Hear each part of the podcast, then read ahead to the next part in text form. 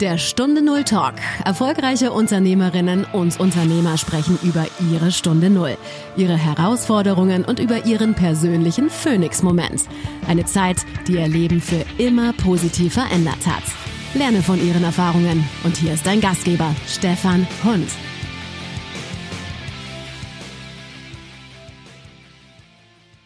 Eine neue Woche, eine neue Folge. Herzlich willkommen zum Stunde Null Talk.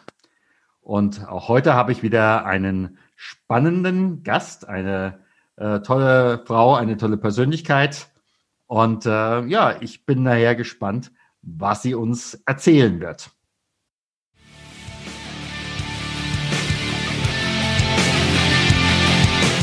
Bevor wir starten, eine kurze Werbung in eigener Sache.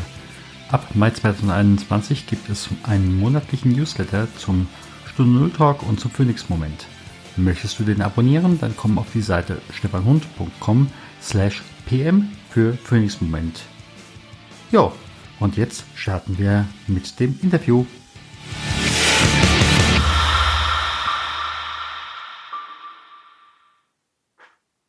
Liebe Petra Wagner, ich begrüße dich ganz herzlich bei mir im Podcast. Ich war ja im letzten Jahr bei dir schon mal in der Videoschalte und äh, ja, schön, dass du dabei bist. Ja, schönen Dank für die Einladung, lieber Stefan. Ja, hallo da draußen. Ich freue mich auf alles, was da kommen mag. Bin schon sehr gespannt. Wenn ich so deinen Lebenslauf, das, was ich bisher so weiß von dir verfolgt habe, frage ich mich, warst du im letzten Leben eine Katze? Ich, ich weiß es wirklich nicht. Keine Ahnung. Ich stelle mir diese Frage manchmal auch, ja. Nach dem Motto, und wir werden gleich dahin kommen, äh, liebe Hörerinnen und Hörer, ich komme deshalb darauf hin, weil äh, Petra einfach auch mir gesagt hat, Mensch, ich bin so oft äh, dem Tod von der Schippe oder wie man es auch immer nennen will, gesprungen. Da frage ich mich natürlich, bevor du geboren worden bist, ist da die sieben Leben der Katze nicht resettet worden? Vielleicht liegt es daran. Vielleicht liegt es daran. Wir werden sehen. Ja, was muss ich heute haben wollen, um heute dein Kunde zu werden?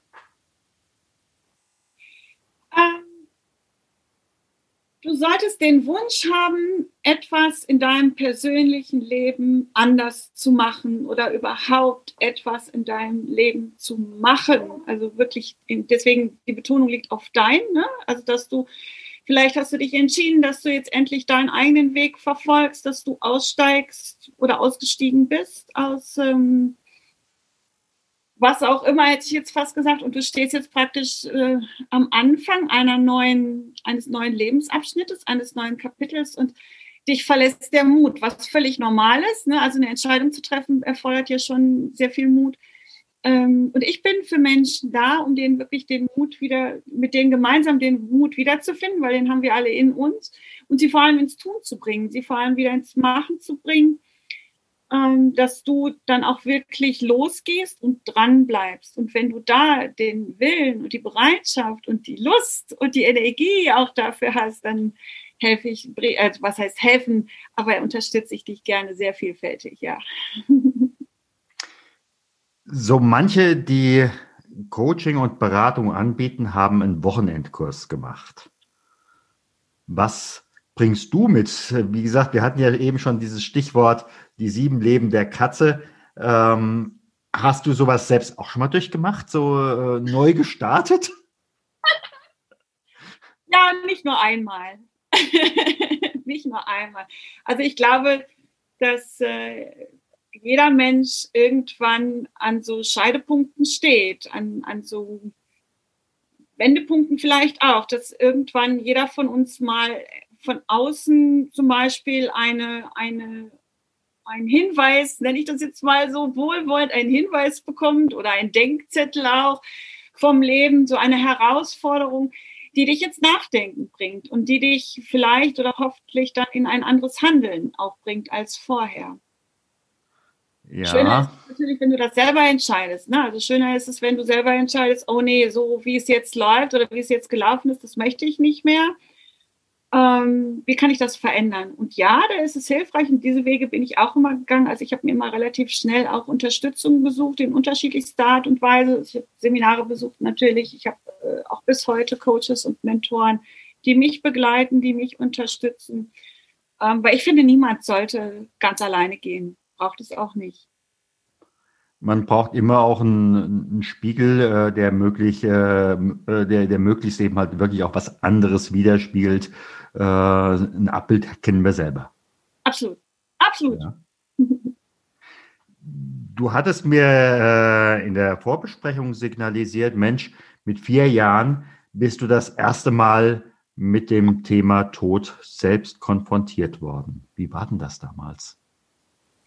Also ich kann mich da bewusst so gar nicht dran erinnern. Ich habe das nur von, also nur von meinen Eltern, von meiner Mutter gehört, die äh, entdeckt haben, also mit vier Jahren, dass äh, ich, äh, dass es mir gesundheitlich relativ schnell sehr, sehr schlecht ging und mich natürlich dann ins Krankenhaus auch gebracht haben. Und dann hieß es so, ja, also wir können für dieses Kind nichts tun. Ne? Sie haben ja noch ein anderes Kind, kümmern Sie sich um das. Also es war oh. nett, es war sehr nett.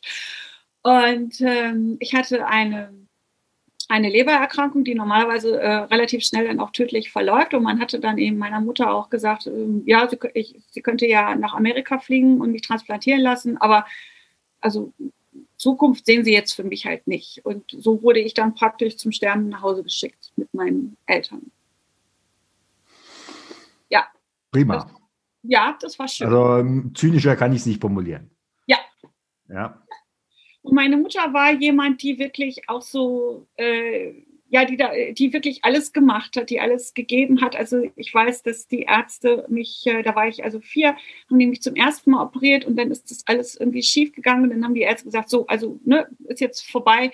Und dann hat meine Mutter also die so lange genervt, das hat mir dann später auch einer berichtet, dass sie dann nochmal eine Operation gewagt haben. Äh, und äh, ja, und das haben die dann auch gemacht. Also die haben so eine Umgehung um die Leber gelegt und keiner kann mir bis heute definitiv sagen, wie es läuft. Und ich sagte immer, oh, solange ich atme, ist doch alles schön. Also ja. muss ja auch nicht immer alles wissen. Ne? Nö. Nö. Ja, aber das hat mich geprägt. Also ich war sehr krankes Kind, war sehr, also bis, bis in die Jugendjahren. Äh, meine Mutter ist mit mir zu vielen Ärzten gefahren, in ganz Europa, zu, auch zu Heilern und Geistheilern. Also alles, was es gab. Aber geheilt in dem Sinne äh, wurde ich nicht. Also ich kann mich, daran kann ich mich dann sehr bewusst erinnern, dass ich mit 18 hatte ich dann eine Lebenserwartung von, von sechs Monaten noch. Und da war das erste Mal, wo ich so mit äh, therapeutischen Maßnahmen, kann man das vielleicht nennen, dann in Berührung kam. Da war ich dann in einer Klinik, in einer psychosomatischen Klinik, um auf diese, diese Transplantation vorbereitet zu werden. Und da gab es dann eben Therapiegespräche. Da gab es dann Menschen, die sich für mich als, als Mensch, als Kind dann auch interessiert haben, die dann auch mal gefragt haben, Hammer, was möchtest du eigentlich? Und äh, wie gehst du damit um? Das, äh, ja, also meine Mutter hatte da schon das Zepter ziemlich feste in der Hand. Und äh, was, was auf der einen Seite natürlich sehr gut war, ne, sie hat mich von allem immer abgeschirmt. Also ich wusste auch lange nicht, was mit mir so ist, aber auf der anderen Seite eben dann auch nicht so gut war. Und äh, da habe ich dann angefangen, eben selber Fragen zu stellen und eben auch dann zu gucken, was kann ich tun. Habe ich das jetzt erst nochmal richtig verstanden? Wie gesagt, ich war ja selber sechs Jahre Klinikpfarrer. Ähm, dass du bis dahin eigentlich eher, ich sag mal, Objekt warst der Medizin. Ja, das ähm, Ja, und äh, wie gesagt, äh, dann wurde im Endeffekt erst in dem Moment gefragt, was willst du? Äh, wie geht's dir eigentlich damit? Äh, und vorher sind alle ums goldene Kalb herumgetanzt, aber das goldene Kalb durfte sich auch nicht bewegen. Ja, also das war natürlich, also ich war das Behinderte, also ich war ja schwerbehindert, ja. ne? also ich hatte Schwerbehindertenausweis, bis ich mit 16 Jahren gesagt habe, ich habe keine Lust mehr zu diesen dummen Untersuchungen zu gehen. Ja, also da habe ich dann das erste Mal wirklich dann auch gesagt, reicht jetzt. Äh, aber ich war dieses behinderte Kind und die Einzige, die wirklich für mich gekämpft hat und die an mich geglaubt hat, die aber eben ihre eigene Vorstellung über mein Leben hatte, war meine Mutter. Ja. Und ansonsten gab es dann eben ein, ein Riesenumfeld, die gesagt ach ja, nee, das geht ja gar nicht. Und nee, das, also das kann sie ja nicht. Ja, warum soll sie sich denn Gedanken machen, was sie später mal beruflich machen wird? Also sie wird das ja eh nicht erleben. Ne? So. Und wenn du mit sowas aufwächst, also wenn du wirklich nur eine Bezugsperson hast, die, die an dich glaubt und die dich immer wieder pusht, aber die, wie gesagt, ihre eigenen Vorstellungen hat und du wirst einfach nie gefragt, also du hast auch gar keine Chance, dir mal zu überlegen, ja, was will ich eigentlich? Das ist schon schwierig. Also ich glaube, ich habe mich selber erst richtig kennengelernt, da war ich dann 30. Da wurde ich dann auch wieder zum Hause geschickt. Diesmal war ich, da habe ich das bewusst mitbekommen und dann habe ich so gedacht, und da war ich auch bereit, weil ich hat, es hat mir so gereicht. Es hat mir einfach, also irgendwann erreichst du ja dann auch so einen mhm. Punkt, wo du sagst, ja, okay, dann ist es so. Ja, ich, ich kämpfe hier ohne Ende jetzt schon seit 30 Jahren, äh, habe ein Studium hingelegt, ja, habe Ausbildungen gemacht, äh, habe gearbeitet und ja, immer wieder so mit diesen Nackenschlägen auch natürlich, bin trotzdem meinen Weg gegangen. Und jetzt kriege ich schon wieder so eine gesundheitliche Herausforderung, jetzt reicht's. Dann gehe ich jetzt. Also da war ich auch äh, bereit, wirklich zu gehen. Aber das Leben hat irgendwie was anderes mit mir vorgehabt. Also ja. bin immer noch da. Ne? Ich werde jetzt 50. Ja.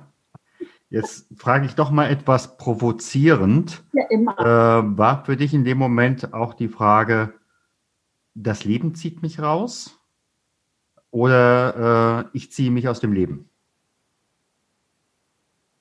Also ich hatte monatelang wirklich extreme Schmerzen und keiner konnte mir dabei helfen. Wirklich keiner konnte mir helfen. Und dann gab es eben eine Situation, dass ich dann im Krankenhaus notfallmäßig gelandet bin und dann hat man mir gesagt, okay, mit den Schmerzen wird, dann gucken wir jetzt mal da rein. Also es wurde dann eine, eine Bauchspiegelung eben angesetzt. So. Und dann weiß ich noch, die haben das unter Vollnarkose gemacht, weil ich bin ja mehrfach operiert worden und es war alles total gefährlich, ja, und ähm, und nach dieser Bauchspiegelung, nach dieser Vollnarkose bin ich wach geworden und ich habe genau gewusst, hier stimmt was nicht. Hier stimmt einfach was nicht. Und habe dann auch, weiß ich noch, ich habe geschrien, ich habe getobt. Äh, ich, meine Tante ist gekommen, es war so die einzige, einzige Familienmitglied, was irgendwie noch so vorhanden war. Und, ähm, und keiner hat mich ernst genommen.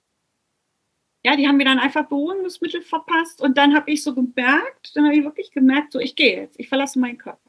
Mhm. Okay. Und mir war das recht. Also ich erzähle das immer wieder so in meinen Vorträgen, dass Joe Black dann dieser, dieser mhm. Darsteller ja. aus dem Film ja. vor mir stand und gesagt, so gehen wir. Und ich gedachte, oh, Brad Pitt, ja, mit dem, ja gut, mit dem gehe ich mit. Ja. Also ungefähr musst du dir das vorstellen. Mhm. Und dann war es aber dann so, also ich war schon wirklich fast aus meinem Körper draußen, dass doch noch mal ein Arzt dann um die Ecke kam und ich war aber so benebelt von, von Schmerz. ja, ja, klar allem. Und der hat dann gesagt, wir gucken noch mal nach. Dann haben die irgendwie so CT gemacht und dann haben die bei diesem CT, äh, dann ging das alles sehr, sehr schnell. Dann haben die festgestellt, dass ich äh, eine schwere Bauchfellentzündung hatte, dass sie, äh, und das ist wirklich, also die haben mir das dann hinterher erzählt, 30 Minuten später wäre ich tot gewesen. Mhm. Mhm. Und dann habe ich gedacht, ja, passt. Passt. Du hast noch einen Job. Und ja, genau, also das wurde mir dann auch, als ich wieder wach wurde, wurde mir das sehr deutlich vom Leben eben wieder gezeigt, dass ich eine Berufung habe, dass ich diese Herausforderung äh, bekommen habe oder äh, um anderen Menschen eben damit Mut zu machen. Weil ich war, kann mich erinnern, ich war auf der Intensivstation und ich hörte da eine, eine furchtbar ängstliche Stimme, die mit mir gesprochen hat und die so, so voller Angst war. Und ich habe dann denjenigen äh, getröstet. Ja, ja ich kenne das nur zu gut. Ich kenne das nur zu gut, genau, indem ich einfach, ich habe den nicht gesehen, ich konnte den nicht sehen, weil es war alles verhangen und ich war auch wieder voll gedröhnt mit irgendwas, aber ja. ich kann mich noch gut daran erinnern dass da jemand mit mir gesprochen hat und dass ich äh, demjenigen dann gesagt habe, hey, du bist nicht allein, ich bin auch da, ich kann dich zwar nicht sehen, aber wir sind hier, ich bin bei dir. Und das hat ihn sehr getröstet auch und mich natürlich auch. Und dann wusste ich, ja, danke Universum so für ja. dieses Zeichen. Aber es hat schon, also die Eltern haben dann auch wieder gesagt, sie können nichts tun. Ich hätte einfach Glück gehabt und aber Sie können jetzt wirklich nichts mehr tun. Ich sollte mir so eine Schmerzpumpe, so eine Tenspumpe einbauen lassen. Äh, aber weißt du, ich war 30. Mhm. Mhm. Und ähm, ja, und ich war körperlich und seelisches Wrack. Also das hat schon eine ganze, fast ein Jahr gedauert, bis es mir dann endlich besser ging. Und auch dann mit Hilfe von Therapeuten. Also ich war dann auch wieder in der, in der anthroposophischen Klinik erst und dann in der psychosomatischen Klinik, weil ich, ich hatte so schwere Panikattacken auch. Also das war noch schlimmer als diese körperlichen Schmerzen. Ne? Ich sah aus wie schwanger. Mhm. Und ich konnte mich nicht rühren. Keiner konnte mir sagen, wird es dir besser? Also es war, war eine Katastrophe war meine Stunde null, mal wieder. Weil ich konnte, musste ja dann auch wieder komplett von vorne anfangen. Ne? So wie verdienst du Geld, wie, wie, wie lebst du hier? Und das, äh, ja, mit, mit einigen Freunden habe ich das dann durchgestanden. Ja. Ja, auch für Freunde ist in dem Moment ja auch total schwierig. Wie gehe ich damit um, wenn ich weiß, äh, ja, was, was wird mit Petra, was macht das auch mit mir? Ähm, bis hin zu, wenn ich in, in einen ganz anderen Bereich gucke, äh, ich weiß, dass du zwei Kinder hast. Ja. Äh, mit Partnerschaft äh, ist das natürlich auch eine dicke Challenge, oder? Oh ja. Ja, also ich habe tatsächlich äh, die Ärzte immer wieder in Erstaunen gesetzt, weil als es mir dann besser ging, habe ich mich selbstständig gemacht und habe dann tatsächlich auch noch die Frechheit besessen, etwa also zwei Kinder in die Welt zu setzen, wo alle immer gesagt haben, nein, vergessen Sie es. Also das habe ich mir jahrelang anhören dürfen. Das geht nicht und aus 1034 verschiedenen Gründen. Und äh, ich habe immer gesagt, ja, ja. schau mal, ne? Wie, wie ja. Und äh, ja, und dann fand mein, äh, mir war schon klar, dass es ein Risiko ist, aber ich habe gedacht, wenn, wenn es so sein soll, dann wird es auch so sein. Und dann war ich halt aber schon 35, als ich schwanger wurde und ich fand es, ich fand es toll. Und ich fand es, also mein Körper fand es scheinbar auch toll, weil nach vier Monaten nach der Geburt meines ersten Kindes wurde ich dann sofort wieder schwanger. Sportlich. Ja, passiert. War so nicht geplant, natürlich nicht. Waren wir auch alle etwas irritiert. Und ich weiß noch, dass meine, meine damalige Ärztin, da habe ich schon in der Schweiz gelebt, die dann gesagt hat, Frau Wagner, warum? Wieso? Wie konnte das passieren? Da gibt es Bienchen und da gibt es Blümchen.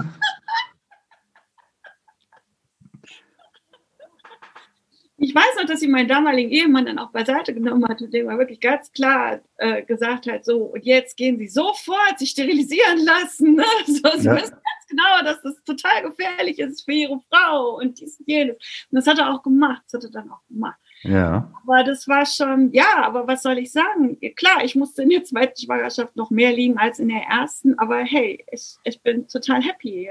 Also, mhm zwar im Moment in der Pubertät sind mega anstrengend, aber das bin ich auch. Also von daher passt das wunderbar. Ja, aber sag, wenn es zu nahe geht, ähm, wenn ich einfach überlege, äh, so manche haben ja einfach auch eine Schwierigkeit mit, ne, mit ihrem Selbstwertgefühl.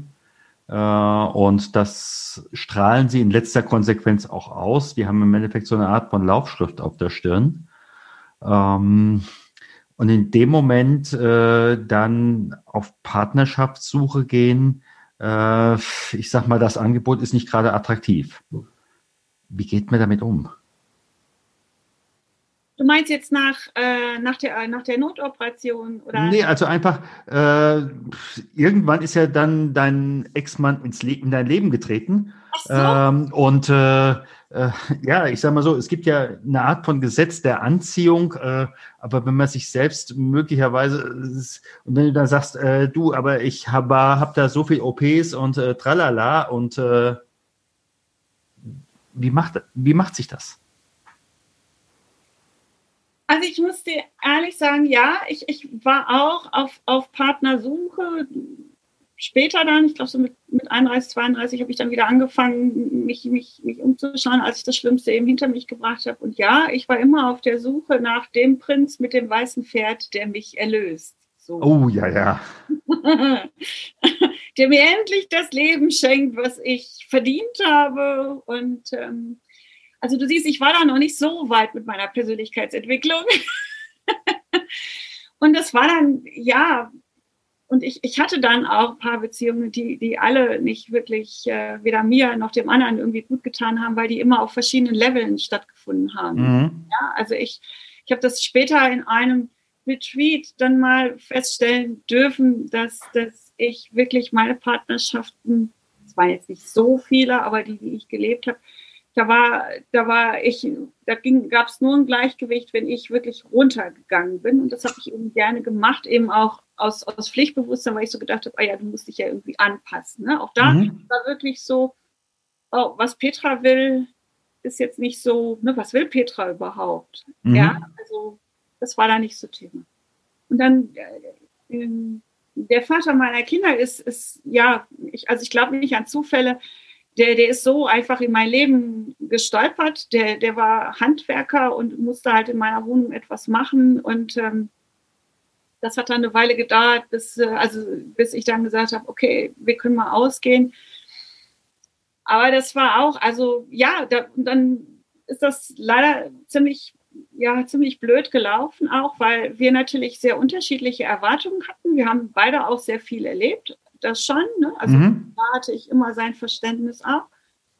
Ähm, aber trotzdem mh, hm, hatten wir unterschiedliche Erwartungshaltungen, unterschiedliche Bedürfnisse und waren leider eben auch nicht so, am Anfang zumindest, auch nicht in der Lage, äh, da wirklich auch groß drüber zu reden, bis es dann irgendwann, ähm, ja, dann eben dann auch zum definitiven Bruch kam. Mhm. Und ähm, das war sehr, sehr schmerzhaft. Und da hat eigentlich aber dann äh, meine persönliche Persönlichkeitsentwicklung, so nenne ich das mal, da hat es dann wirklich angefangen. Ich kann mich erinnern, dass ein Freund von mir, das ist jetzt halt elf Jahre her, ein Freund von mir hat mir im, äh, im Vorfeld schon mal ein Buch geschenkt, wo es so um Selbstwertgefühl und Selbstliebe und so geht. Und ich habe dann immer gedacht, nee, nee, nee, so funktioniert das nicht. Oder ich kann mich erinnern, dass äh, ich immer wieder ein Buch gesehen habe, äh, liebe dich selbst und es ist egal, wen du heiratest. Und ich dachte so, nee, nee. Und trotzdem hat mich das nicht losgelassen. Und dann habe ich angefangen, eben Bücher zu lesen, habe angefangen, mir das anders anzugucken und hatte ja dann auch, weil Trennung verlief halt dann eben auch nicht sehr harmonisch, so dass ich dann auch wieder mir Hilfe organisiert habe an meine Seite, weil ich saß da halt ja nun mal jetzt mit zwei kleinen Kindern in einem fremden Land und konnte da erstmal eben auch nicht weg, weil in der Schweiz musst du dann eben auch erstmal gewisse Dinge da klären und erledigen. Und äh, das ging halt nicht. Du konntest nicht einfach die Kinder nehmen und dann wieder zurück in dein Land gehen. Das ging nicht. Und äh, ja, und da hat das dann so angefangen. Und er ist, äh, ich habe das ja auch in, in deinen Fragebogen reingeschrieben, er ist bis heute, ist er mein härtester Lehrmeister. Auf jeden Fall. Also ich bin zwischendurch auch sehr dankbar, dass er so ist, wie er ist, weil dadurch bin ich immer wieder gezwungen, eben für mich zu schauen und immer wieder für mich zu sagen, mittlerweile, ne, will ich das so? Will ich das so? Und wenn mhm. ich das nicht möchte, wie kann ich einen Kompromiss finden oder wie kann ich darauf aufmerksam machen, dass mein Gegenüber mich auch hört? Mhm. Auch, also hört und vor allem ernst nimmt und dass wir dann eine Möglichkeit finden, einen Kompromiss zu gehen. Aber es ist nicht einfach, sage ich dir. Es ist lebenslanges Lernen. Eine, einige sagen, es ist, das Leben ist kein Ponyhof und wer ja. hat gesagt, dass es einfach ist? ja. ja, genau, ganz genau. Ja, aber so ist das. Ja. Ja. Wenn du mal für dich überlegst, wer sind die Personen oder Bücher oder Ereignisse, die dich am meisten jetzt zu dem geformt haben, die du heute bist? Also das erste wirklich heftige Erlebnis, was mich geprägt hat, war der Tod meiner Mutter. Da war sie, sie ist mit 48 an, an Krebs verstorben. Ich war 21 auf Papier. Also von der, von der geistigen Reife war ich nicht 21. Und äh, das war für mich ein riesen, Riesendrama, weil sie war ja meine Stütze. Sie war diejenige immer, die mein, für mein Überleben ja auch gekämpft hat. Mhm. War, äh, auch wenn wir uns gerade in den Jahren zuvor dann nicht mehr so oft einig waren, weil ich dann eben ja mehr rebelliert habe, weil sie eben ganz klare Vorstellungen hatte, was ich zu tun und zu lassen hatte, so ungefähr, war das nicht sehr einfach. Aber es hat mir das Herz gebrochen, weil ähm, ich einfach gemerkt habe, sie, sie ist nicht glücklich in ihrem Leben. Das wusste ich schon lange. Sie war aber auch nicht bereit ähm, oder sie konnte nicht, sie wollte nicht, ähm, ihren eigenen Weg zu gehen. Also sie hat, sie ist halt wirklich bis zum bitteren Ende äh, in ihrem, in ihrem, in ihrem Leben, in ihrer Welt äh, geblieben. Und das fand ich sehr schade. Und das hat mich sehr geprägt. Da habe ich natürlich auch lange, lange drüber nachgedacht. Und äh, wie, wie will ich das machen? Will ich das auch so machen? Und was meine Kinder anbelangt, ich mache das nicht so. Also meine Kinder haben hier sehr, sehr viele Freiheiten. Denen sage ich nicht, was sie, also es gibt Regeln schon, aber ich sage denen nicht, was sie beruflich machen sollen oder äh, wen die heiraten sollen oder solche Sachen. Nein, auf keinen Fall. Und ähm, ja, und ich war, als sie gestorben war, war ich, bin ich auch in ein sehr tiefes Loch gefallen und es war einfach keiner da. Es war keiner da. Also ich kann mich erinnern, da gab es noch nicht so, so Trauerbegleiter oder Beratungsstellen. Ich kannte sie zumindest nicht. Und mein Freundeskreis damals, ja, den habe ich dann relativ schnell verloren, weil die waren damit eben komplett überfordert. Ich habe dann eine Therapie angefangen, das weiß ich noch, interessanterweise habe ich dann nie über den Tod meiner Mutter gesprochen, sondern immer über die aktuelle Beziehung, die ich damals hatte, was auch nicht wirklich geholfen hat. Das kam erst viel, viel später, dass, dass dann mir äh, der Impuls so hoch kam. Nee, also es gibt so viele Menschen da draußen, die trauern, die, die, die, egal aus welchen Gründen, es muss ja nicht immer einer gestorben sein. Ne? Es gibt ja auch andere Situationen, zum Beispiel Job verlierst oder dein Ehemann dich verlässt, dann gehst du auch in einen Trauerprozess. Und es gibt noch ganz viele andere Beispiele. Ähm, und das, da reifte so bei mir so der Gedanke, so, nee, du hast so viel Müll erlebt, Petra, und du warst so oft alleine, das musst du irgendwie den, von den anderen Menschen fernhalten. Ja, aber jetzt gehe ich nochmal auf den Anfang von unserem Gespräch zurück. Ähm, ich erlebe viele, die in so einer Situation sind, die einen sagen, ja, ich gehe in die Transformation und die anderen sagen, das Preisschild der Veränderung ist mir aber zu hoch. Ja, also deswegen bin ich dann auch, also ich habe auch früher erfahren dürfen, ich habe dann eine Ausbildung, also ich habe dann Sozialpädagogik studiert, ich wollte Therapeutin werden und ich habe eine Ausbildung zur Trauerbegleiterin gemacht und dann hatte ich relativ schnell dann eben auch Klienten, Kommilitonen, die zum Beispiel auf mich zugekommen sind, also Gespräche habe ich schon im, im Krankenhaus, als ich Jugendliche war, konnte ich immer schon gut zuhören und, und äh, einfach da sein. Ne? Also, dass ich diese Gabe hatte, das wusste ich schon sehr früh.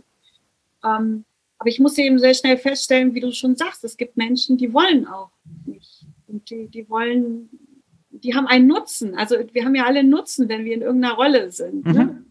Wenn der Nutzen eben ähm, so groß ist, dass du zum Beispiel, und ich war ja auch lange in der Opferrolle, ich weiß das auch noch, wie das ist, du kriegst ja da auch noch eine Menge Aufmerksamkeit.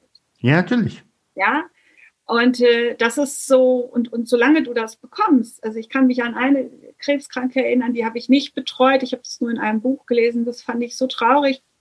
Die hat gesagt, die hat da äh, erzählt, ja, also seit ich Krebs habe, kümmert sich mein Mann um meine Kinder. Unterstützt er mich bei der Kindererziehung. Und weißt, das, das sind so Sachen, Stefan, die machen mich total traurig. Das, ja. ja dass, dass wirklich erst so solche Dinge passieren müssen, damit Menschen irgendwie was tun. Und ähm, ich sehe mich mittlerweile als Begleiter, also als Mentorin eher an oder eben auch als Sparringspartnerin, äh, um mit demjenigen zu gucken, okay, wo stehst du, wo liegst du gerade und was bist du bereit zu tun? Ich leihe dir gerne meine Schaufel, um damit wir deine Ressourcen alle wieder hervorholen können. Aber den Weg darfst du gehen. Ich, ich bin in der Nähe, aber ich trage dich nicht. Du kannst keinen Hund zum Jagen tragen, ganz klar. Und äh, meine Erfahrung ist im Endeffekt, du hast so eine Situation, die kommt auf dich zu und ähm, entweder dein Körper bettelt um Aufmerksamkeit das heißt also, es wächst etwas. Wir reden in letzter Konsequenz über einen guten oder einen bösen Tumor. Ja. Ähm, nach dem Motto, hier, äh, ich habe die Hand gesehen, äh, guck mal hier hin. Ja. Da, da, da wächst etwas. Ja. Oder da geht gar nichts mehr, da verschließt sich etwas. Und ja. dann reden wir von einem Infarkt, sei es im Kopf, sei es am Herzen, äh, oder an der Seele und das nennt sich zum Schluss Burnout. Mhm. Ja, hatte ich auch schon. Ja. ja, aber der Körper sendet einem dann Signale und dann hat man die Chance, darauf zu reagieren oder es zu lassen, äh, aber dann wird trotzdem der Strich drunter gemacht und die Rechnung gestellt.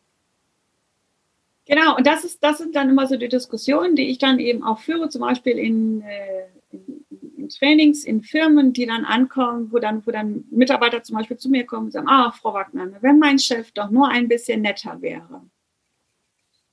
Ja, und das, dieses Denken unterstütze ich eben nicht. Ne? Also das, das ist dann immer so meine Einladung an denjenigen zu gucken, okay, ja, wir können das System ja nicht verändern auf jeden Fall nicht so schnell. Ne? Also klar, wir können jetzt zum Beispiel diesen Chef versuchen, irgendwie loszuwerden, aber das wird wahrscheinlich gar nicht gelingen und es wird auch gar nichts bringen. Großartig. Ja, zumal dann wird eine neue Person in dieselbe Rolle reingehen. Ja, genau. Äh, der Chef ist, äh, hat, hat nur einen anderen Namen und ein anderes Gesicht, möglicherweise auch ein anderes Geschlecht. Punkt. Ja, genau, genau. Also habe ich auch schon gehabt, dass ich eine Klientin hatte, weiß ich noch, die hat dann gekündigt zum Beispiel, das hatte die mir erzählt, so, und in der nächsten Stelle hatte die genau dasselbe, aber halt dann als Frau, ne?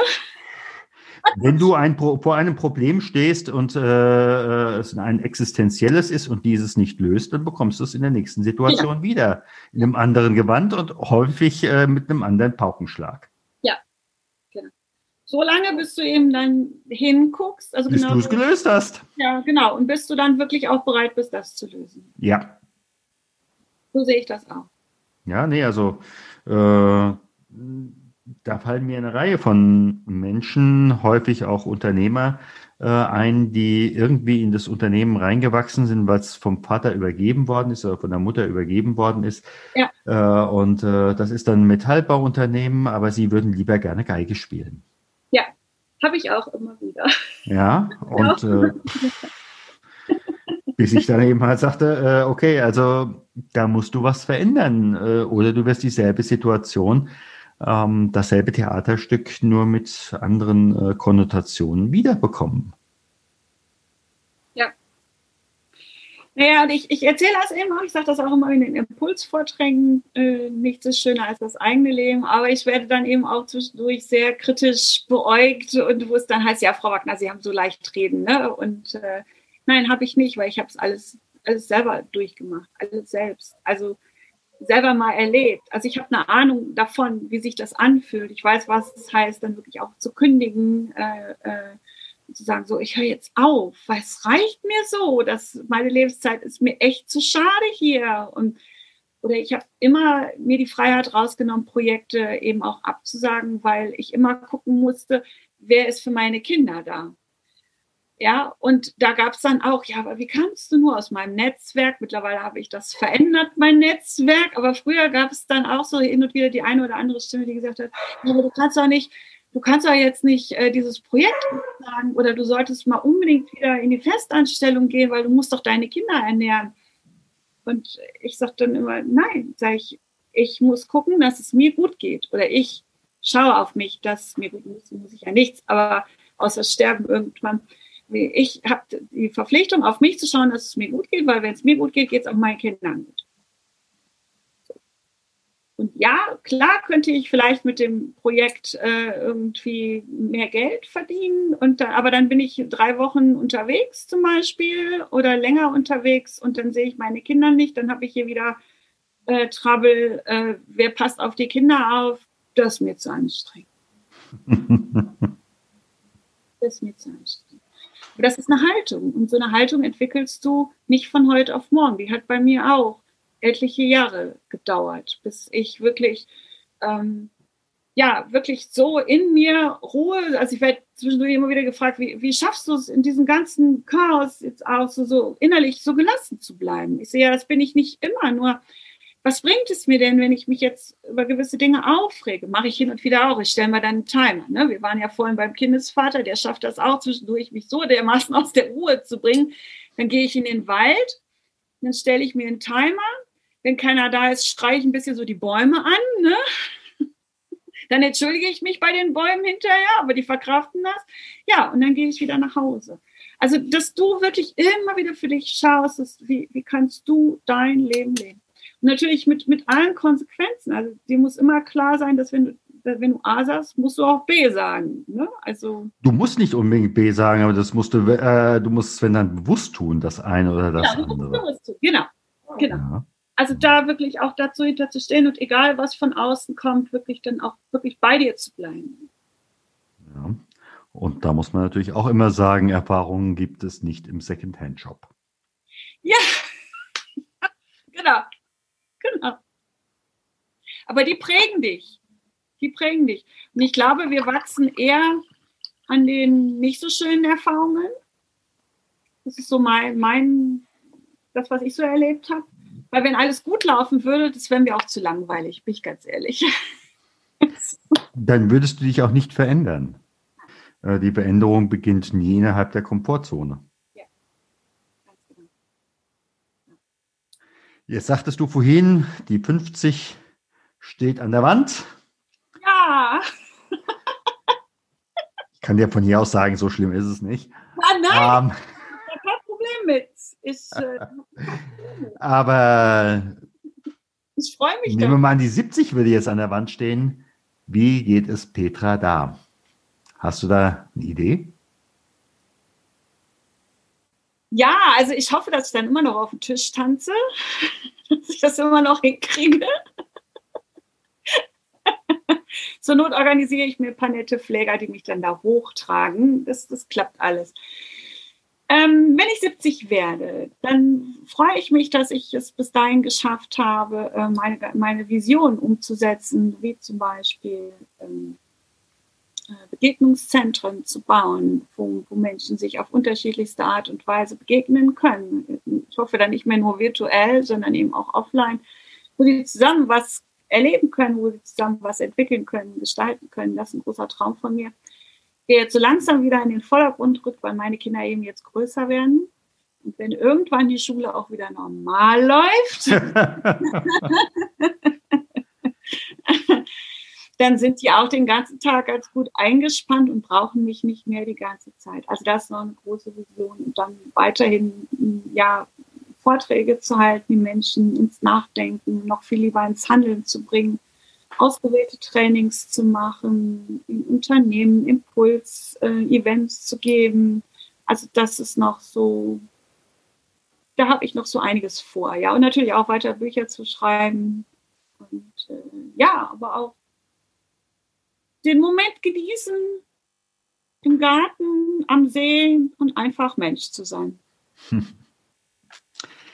Ja, ich sage an dieser Stelle mal ganz herzlichen Dank. Danke dir für die Fragen.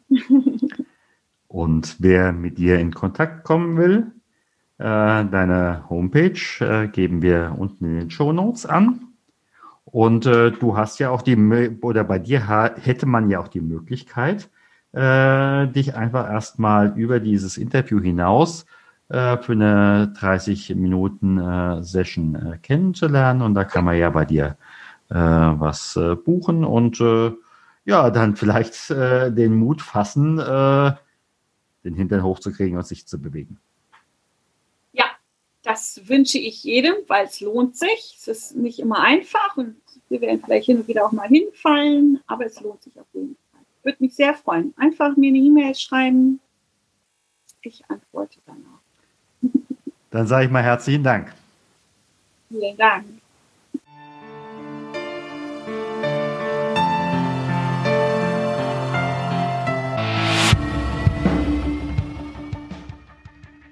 So, und das war wieder eine neue Folge von Stunde Null Talk. Hast du eine ähnliche Geschichte? Möchtest du auch mit beim Studiogast sein? Dann bewirb dich unter stunde null-talk.com. Dann können wir gucken, ob deine Geschichte hier als eine der nächsten kommen wird. Ja, und äh, sonst, wenn du magst, gib mir ein Like oder gib mir eine Reaktion auf diese Folge.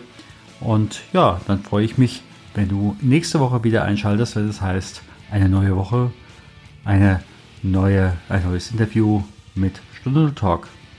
Sei herzlich gegrüßt. Mein Name ist Stefan Hund.